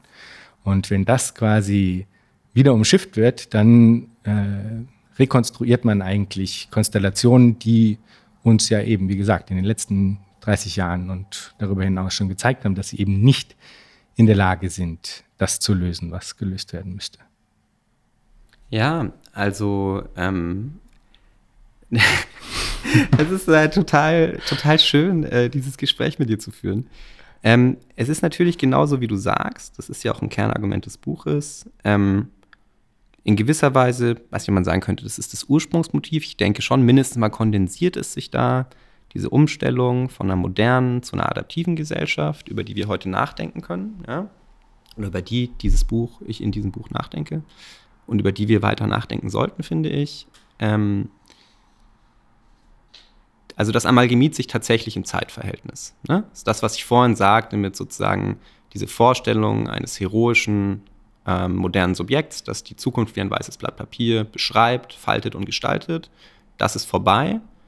Es geht in den politischen Programmen der Anpassung, ob Fridays for Future oder Infrastrukturarbeit oder Deutsche Wohnen und so weiter, ähm, darum, die Gegenwart überhaupt erst zukunftsfähig zu machen.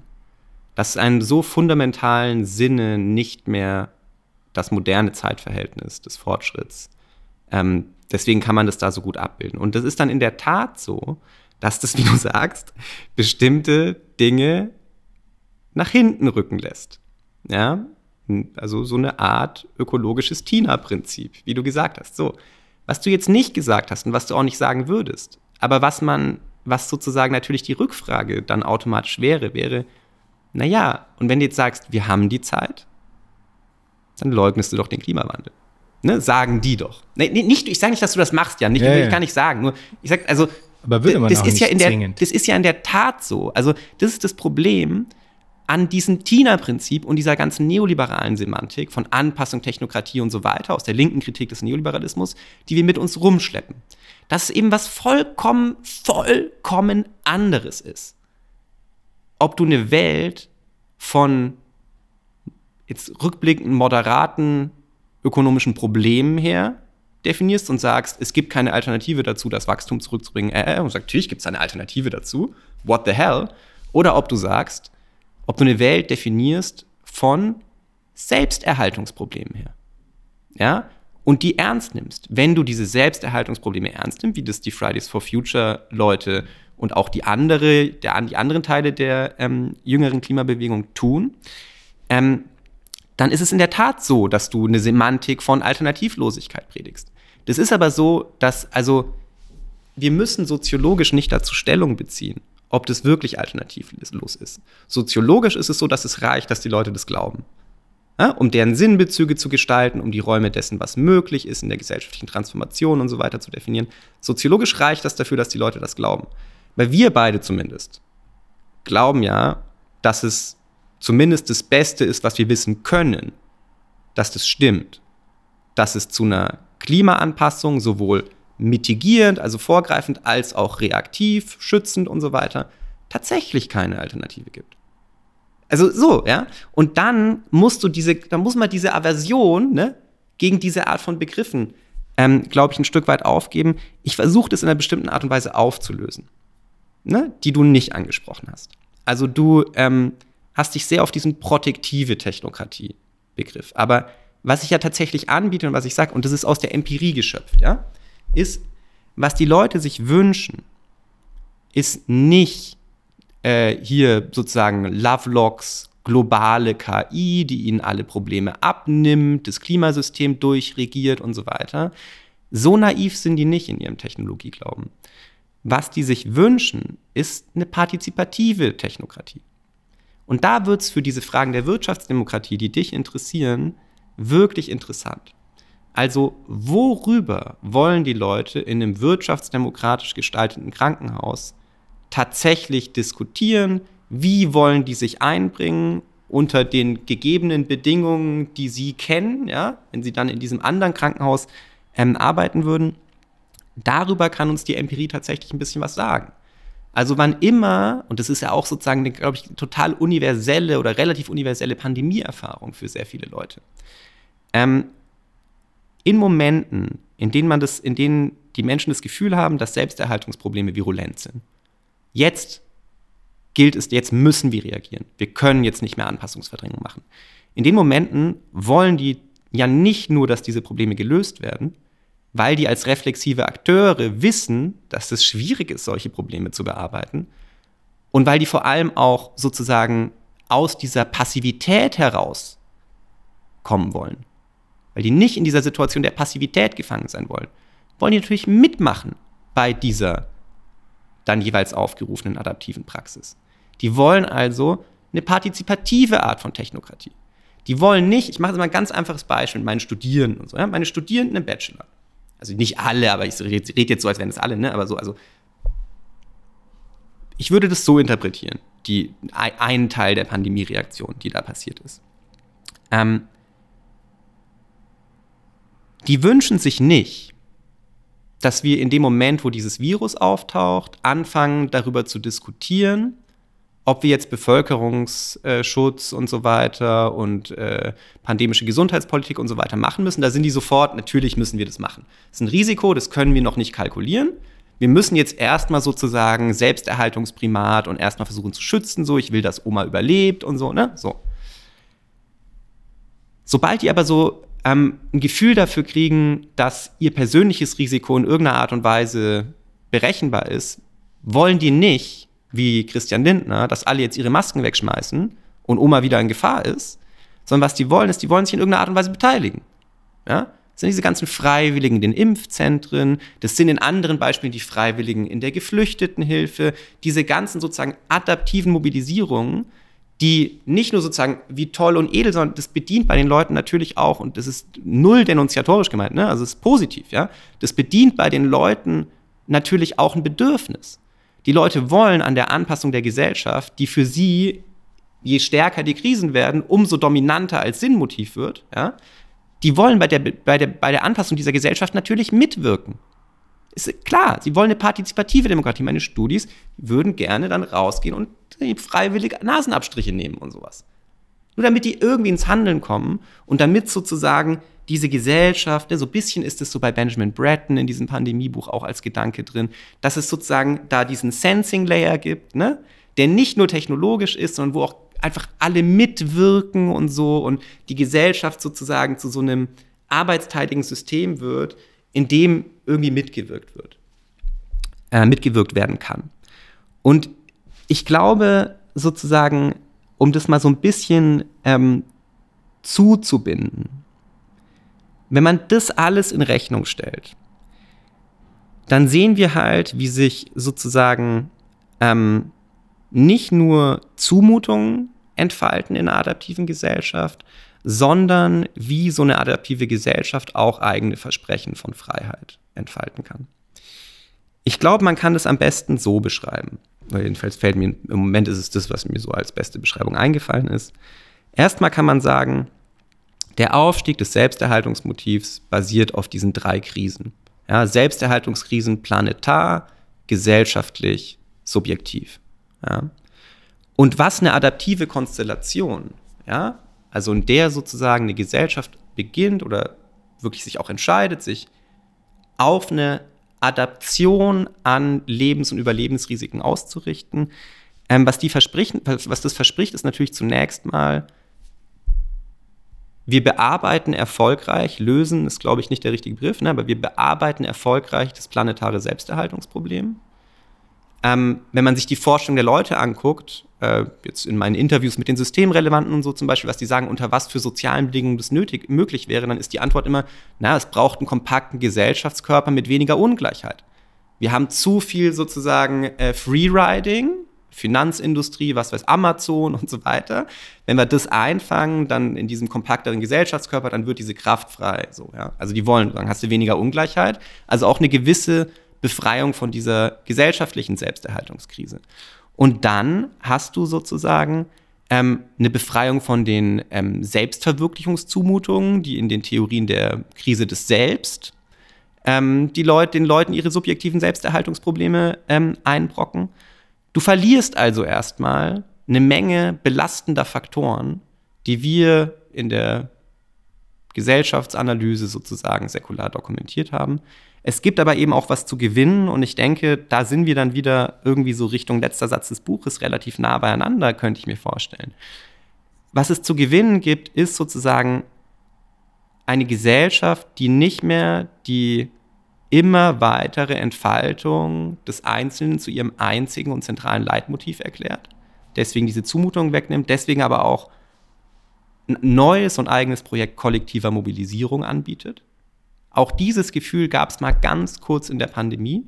Jetzt müssen wir uns alle in einer bestimmten Art und Weise verhalten, damit wir uns gegenseitig schützen. Ne? Das ist eine bestimmte Art von kollektiver Mobilisierung, ja, die eben auch immer ein Versprechen auf individuelle Sinnstiftung und individuelle Mobilisierung liefert. Und ich glaube, das so zu sortieren, hilft uns sozusagen irgendwie oder soll, kann uns helfen, einerseits die Gesellschaft besser zu verstehen, denn es gibt eine Menge Menschen, die genau so längst leben. Ja, vom Krankenhaus bis zum Biobauernhof und so, ja. Und zum anderen hilft uns das auch eine gewisse Art von Mut zu schöpfen für Dinge, die, wie du jetzt gesagt hast, sozusagen nach einem ökologischen Tina-Prinzip früher oder später sowieso getan werden müssen. Ja? Die Frage ist sozusagen, ob das in einer guten oder in einer, in einer Form, die wir gut finden können oder in einer Form, die wir dann irgendwie leider schlecht finden müssen, passiert. Ja, ähm, Da gibt es ein paar Anschlussfragen jetzt dann trotzdem noch natürlich. Ähm, also zum einen vielleicht mal als Anmerkung zur partizipativen Technokratie weil das so ein bisschen tricky ist. Ne? Das klingt irgendwie erstmal gut und ist aber eigentlich auf eine Art äh, wieder noch nicht weitführend genug, beziehungsweise müsste man mal ähm, gucken, was das dann im Einzelnen wirklich heißt. Ne? Weil also bei Breton und auch bei dem, was du jetzt dann so skizzierst, wirkt das ja so, als ob sozusagen die partizipierenden Subjekte eher als Datenpunkte sozusagen sich mit einbringen können, plus mit ihrer Expertise in Bezug auf bestimmte Dinge sich eben äh, durchaus einbringen dürfen auf einem bestimmten Level, aber dass eigentlich höherstufige Fragen eben nicht demokratisiert äh, und politisiert werden. Das macht sozusagen dann den technokratischen Aspekt an dem Ganzen aus, plus vielleicht noch das Einflechten verschiedener tatsächlicher Technologien. Und das ist zum Beispiel was, was ich einfach an diesem Zugang dann ähm, als noch nicht weit genug reichend empfinden würde, weil in meinem Verständnis es eben definitiv auch darum geht, höherstufige Fragen ähm, zu adressieren, zu politisieren, zu demokratisieren. Also das hieße auch zum Beispiel, wenn man das jetzt umlegt, äh, es reicht eben nicht, dass dann was weiß ich, die KrankenhausmitarbeiterInnen äh, irgendwie ein bisschen mehr Autonomie innerhalb ihres Sektors zugesprochen bekommt und der Rest äh, ist Business as usual, sage ich jetzt mal ein bisschen überspitzt absichtlich, ja, äh, sondern es geht eben sehr wohl auch darum, die höherstufigen Fragen zu politisieren und, ähm, äh, und zu adressieren. Also in dem Fall hieße das zum Beispiel sowas wie Wirtschaftsdemokratie, ja, als ein äh, höherstufiges Projekt, ne? was dann wieder Zeit braucht. Ja? Und das andere äh, was vielleicht ein bisschen auch damit zusammenhängt oder ja, wahrscheinlich gibt es da irgendwie äh, Brückenschläge, die wir vielleicht auch noch ein bisschen ausloten könnten, ist eben äh, nochmal ein kurzer Blick auf, diese, auf diesen Begriff der, der nachmodernen Freiheit, weil du an einem Punkt im Buch da dann äh, dieses Bild des Pilzes ähm, hernimmst, um von da ausgehend ähm, auch nochmal nachzuspüren, welche Ideen ähm, auch der Subjektkonstruktion oder auch eben der, der Freiheit vielleicht dann noch so existieren. Und also interessanterweise unterstellst du eben Eva von Redeker, der eher noch so ein bisschen ein ähm, ähm, weiß nicht, vielleicht äh, modernen Restbestand, könnte man sagen, ja, und weist dann aber äh, wiederum auf die Anthropologin äh, Anna Lovenhaupt-Zing hin als jemanden, die eben da noch ein Stück äh, weiter gehe, äh, indem sie, und ich zitiere, nicht länger auf Rettung und Befreiung hoffe. Zitat Ende, ja. Und das fand ich sehr spannend. Also nicht nur, weil ich jetzt Evas Arbeit da tendenziell anders einordnen würde, weil ich nicht glaube, dass sie da jetzt wirklich so einen heroischen Subjektbegriff noch mit sich schleift, wie du das vielleicht ähm, siehst, sondern auch, ähm, weil ich eben in diesem nicht länger auf Rettung und Befreiung hoffen, auch eine, auch eine Gefahr mitschwingen sehe und seine Gefahr des Defetismus bis zum gewissen Grad, ja, der ja dann auch wiederum jenen in die Hände äh, spielen würde, die weiterhin auf dieses modernistisch extraktiv destruktive Weltverhältnis setzen. Also wenn man das so ein bisschen äh, zuspitzen will, dann, dann äh, könnte man auch fragen, äh, was macht der Pilz gegen BlackRock äh, und, und wie ja, vielleicht einfach nur so. Was macht der Pilz gegen BlackRock? Das ist jetzt so ein bisschen lustig, ne? Weil ähm, genau, also du hast da jetzt was Bestimmtes herausgegriffen und die Passage geht ja weiter. Hm? Also erstmal benutze ich die ja nur sozusagen so ganz kursorisch. Ne? Hm, ich sage, hm. es gibt sozusagen, also die, die soziologischen Metaphern vom Gesell, von Gesellschaften als biologische Körper mit Organen oder als Maschinen mit Rädern und, und Antriebsaggregat und so weiter. Bei den Leuten, die die wirklich verstehen und es ernst nehmen und diese Art von sozusagen Problemen der nächsten Gesellschaft, die mich auch interessieren, ähm, versuchen in, in eine begriffliche Beschreibung zu bringen, ernst zu nehmen, ja, nicht wegzudrücken, ähm, die spielen bei denen keine Rolle mehr. Bei denen taucht auf einmal dieser Pilz auf, ja, also dieses konvivale Konstrukt, das Netzwerk sozusagen und so weiter.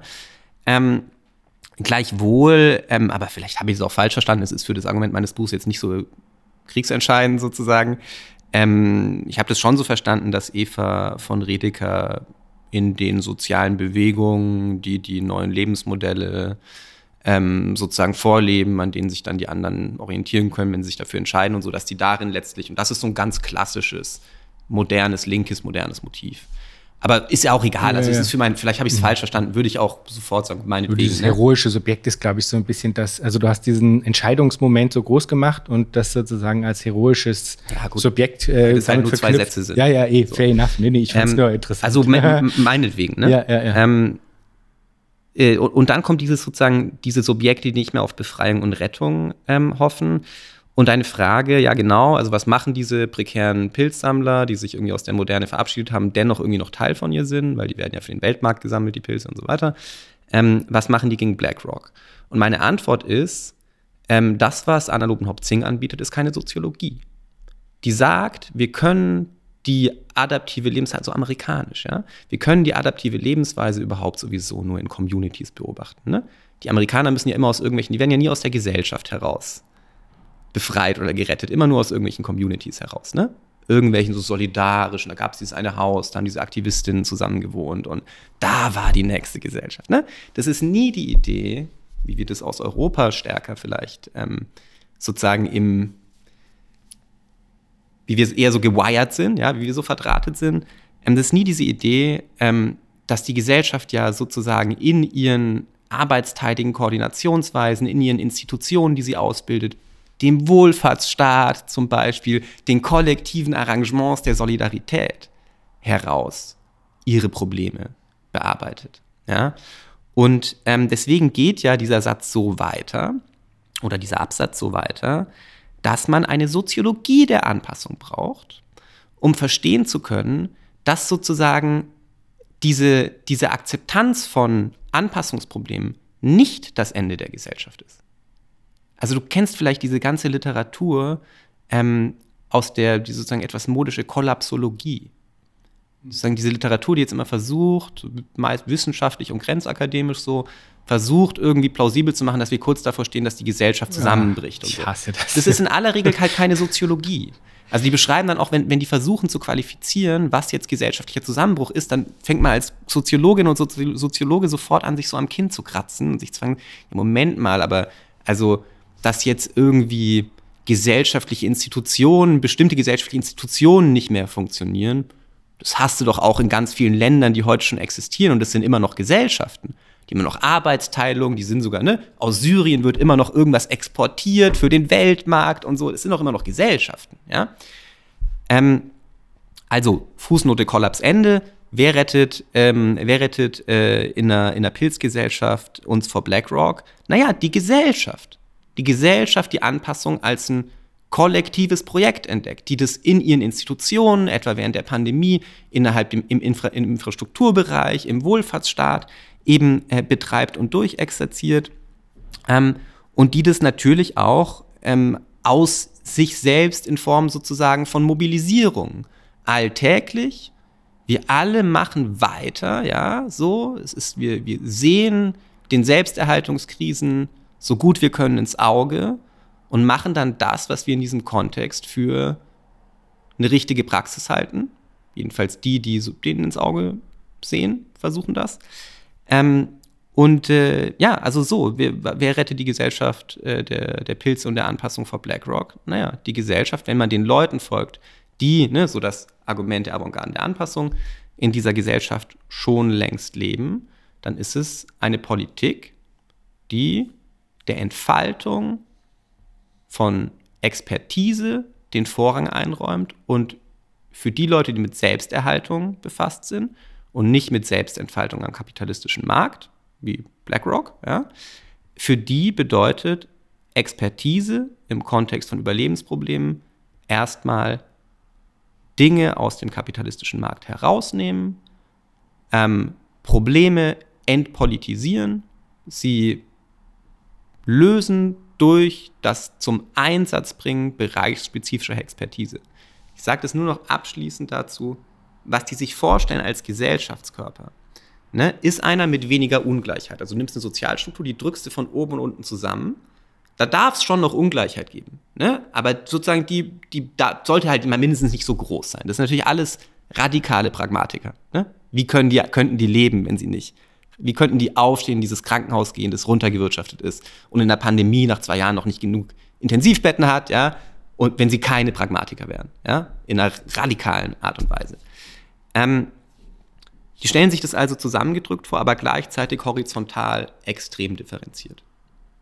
Also man trifft immer wieder in diesen Interviews auf so Passagen, wo die Leute sagen, naja, dazu kann ich jetzt im Prinzip nichts sagen, aber zu meinem Bereich, da kann ich extrem viel sagen. Und wenn man mich hier machen lassen würde und alle meine Kolleginnen und Kollegen hier machen lassen würde, was sie eigentlich können, dann wären wir, hätten wir im Prinzip die Probleme längst im Griff.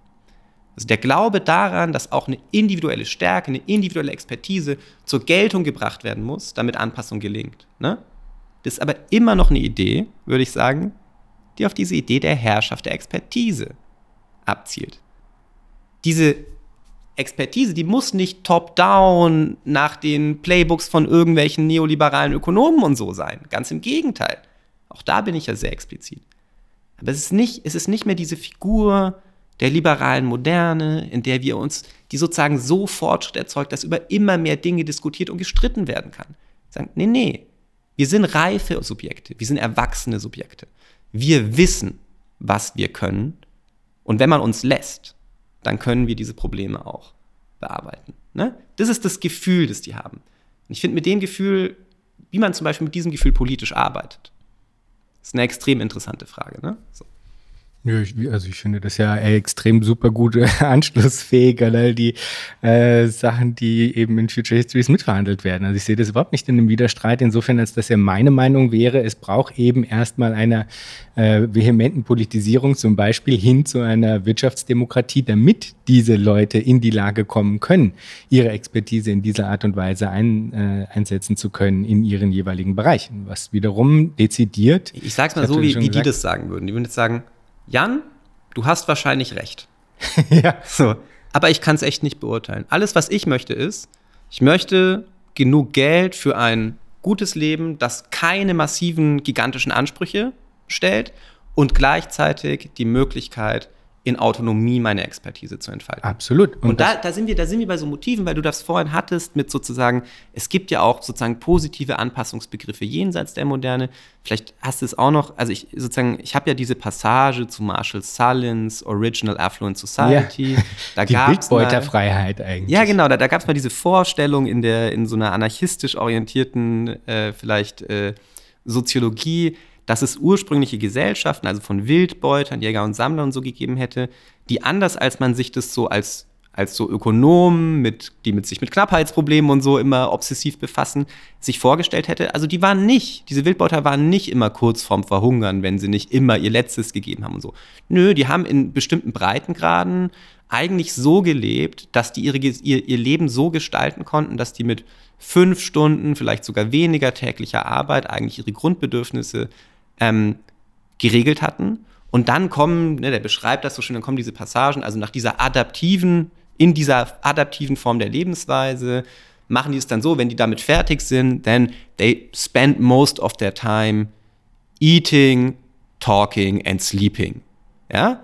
Das ist natürlich auch sozusagen, würde ich sagen, ein eigener Freiheitsbegriff, der total unmodern ist, in sozusagen dieser Art und Weise, wie jetzt über moderne und Modernisierung gesprochen haben, und der auch wieder beim, bei den Systemrelevanten zum Beispiel auftaucht, wenn die sagen, wir brauchen Zeit, Zeitsouveränität, damit unsere Expertise sich auch wirklich entfalten kann.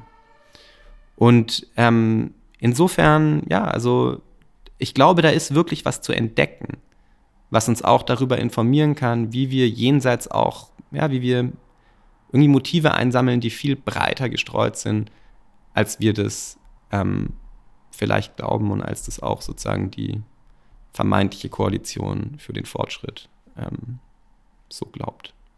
Ja, also wie gesagt, ich äh, habe das Gefühl, das ist in weiten Teilen extrem super gut anschlussfähig an, an äh, Dinge, die, äh, von denen ich äh, sehr interessiert bin, dass sie in die Welt gebracht werden und würde eher da eben eine weit, weitflächige Überschneidung sehen, auch zu so Sachen wie äh, Universal Basic Services. Das geht ja total in die Richtung. Das, das also gäbe es, ja, genau. Ja. Das, also insofern äh, sehe ich da eben letztlich ja, I don't know. Also da gibt es keinen, keinen politischen Streit mehr. In der, Im Fluchtpunkt dieser Vorstellung gibt es keinen politischen Streit mehr darüber, wer Zugang zu diesen Services hat.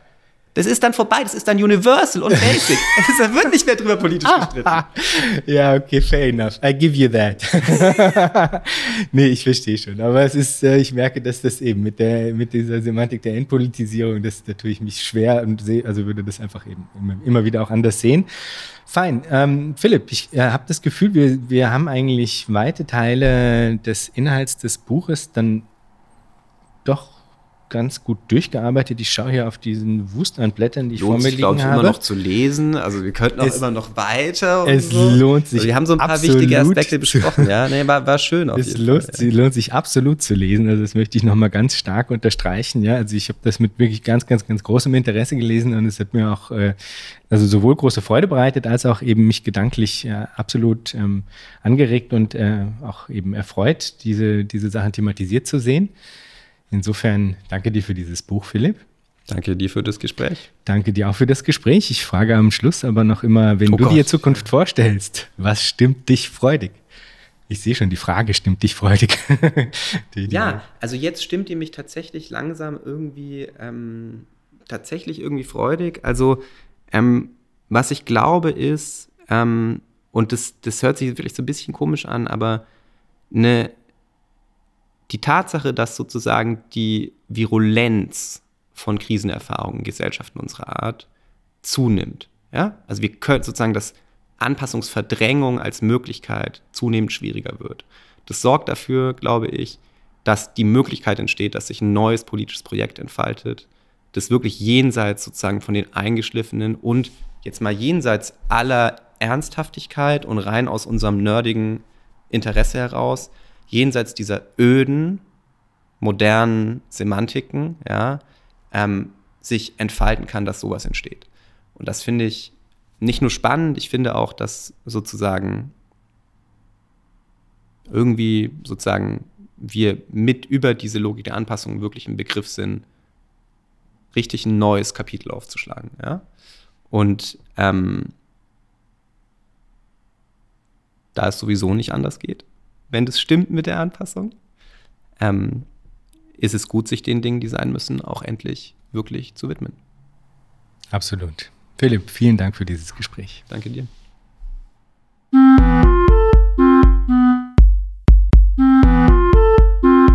Das war Future Histories für heute. Vielen Dank fürs Zuhören. Shownotizen und vieles mehr findet ihr auf www.futurehistories.today. Diskutiert mit auf Twitter unter dem Hashtag Future Histories oder im eigenen Subreddit. Ihr könnt Future Histories nicht nur auf allen großen Podcast-Plattformen hören und abonnieren, sondern auch auf YouTube, wo ihr neben den Episoden dann auch Kurzvideos zu Kernbegriffen einzelner Episoden findet. Schreibt mir gerne unter jan at futurehistories.today. Ich freue mich immer sehr über interessante Rückmeldungen und Hinweise. Wenn ihr Future Histories unterstützen wollt, dann könnt ihr das auf patreon.com-future histories oder auch via Spende auf unserer Homepage. Future Histories ist eine Produktion von Metalepsis, zu finden auf metalepsis.net. Bis zum nächsten Mal. Ich freue mich.